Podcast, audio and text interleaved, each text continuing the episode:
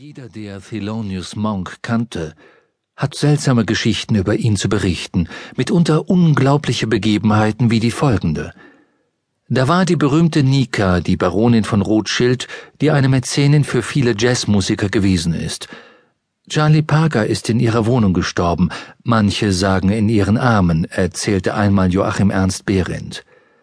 Nachdem der bekannte Jazzschriftsteller den Wunsch geäußert hatte, Monks Förderin kennenzulernen, nahm der Pianist ihn mit in ihre Wohnung, die direkt am New Yorker Central Park gelegen war.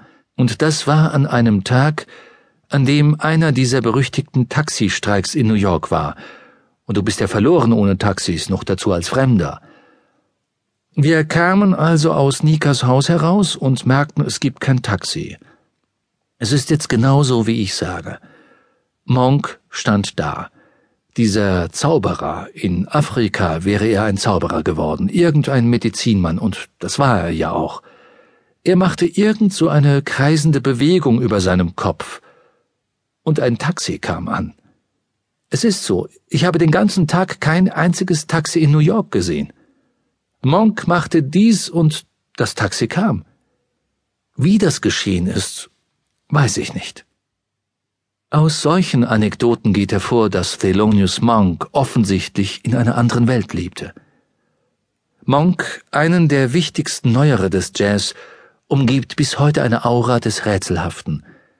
Das beginnt schon beim umstrittenen Geburtsdatum und bei seinem außergewöhnlichen Namen Thelonious Sphere Monk. Das ist kein Künstlername über seine bizarren Angewohnheiten, etwa seine Vorliebe für merkwürdige Kopfbedeckungen, die desto extravaganter wurden, je größer sein Ruhm und seine Einnahmen wurden, ist fast ebenso viel Tinte vergossen worden wie über seine höchstpersönliche Musik, die zu Beginn seiner Karriere viel Kopfschütteln erregte und sich erst spät durchsetzte. Kaum einer im Jazz hat so viel zur Bestätigung des Vorurteils des verrückten Genies beigetragen wie Thelonious Monk selbst. Sein Sohn, der Schlagzeuger Thelonious Monk Jr., äußerte einmal, Thelonious erlebte ein Leben lang, dass er auf die eine oder andere Weise als verrückt charakterisiert wurde. Entweder sagte man ihm das direkt ins Gesicht oder man tuschelte hinter seinem Rücken. Monk meinte, die anderen seien verrückt. Will man dem Sohn glauben, verdankt sich der öffentliche Eindruck einer Selbstinszenierung. Er dachte sich das aus, das ist der springende Punkt. Sein Wahnsinn hatte Methode. Er ersann es, das kam nicht von selbst. Die Hüte, das Aussehen, das Ziegenbärtlein, das Wechseln der Kleider, das riesige Taschentuch, all dieses Zeug. Er setzte sich mit seiner Frau Nelly zusammen und besprach diese Dinge. Soweit sein Sohn über Monks durchdachten Beitrag. Dass er von Leuten aus dem Musikgeschäft der Öffentlichkeit bewusst als Outsider präsentiert wurde, und zwar auf eine Weise, die Monk selbst nicht zu verantworten hatte, kommt erschwerend hinzu. Die Plattenfirma Columbia etwa veröffentlichte regelmäßig Alben, auf deren Cover Monk wie ein Kuriosum abgebildet war und verabschiedete sich dabei vom guten Geschmack, der in seiner Musik herrschte.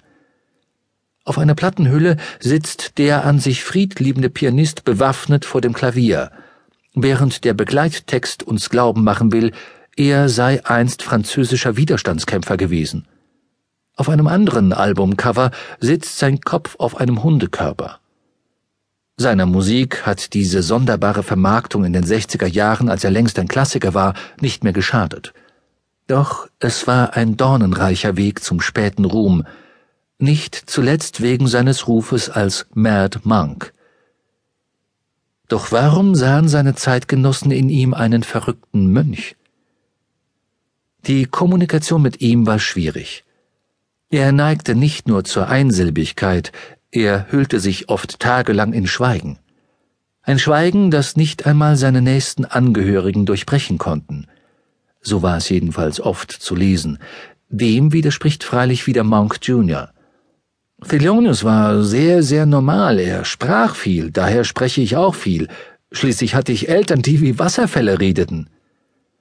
Mag der Sohn es auch so erlebt haben, die Öffentlichkeit lernte stets einen wortkargen Monk kennen. Die gewohnte Umgebung verließ er ungern. Jahrzehntelang lebte er im Haus seiner Kindheit. Manchmal stand er lange unbeweglich davor und betrachtete die Passanten.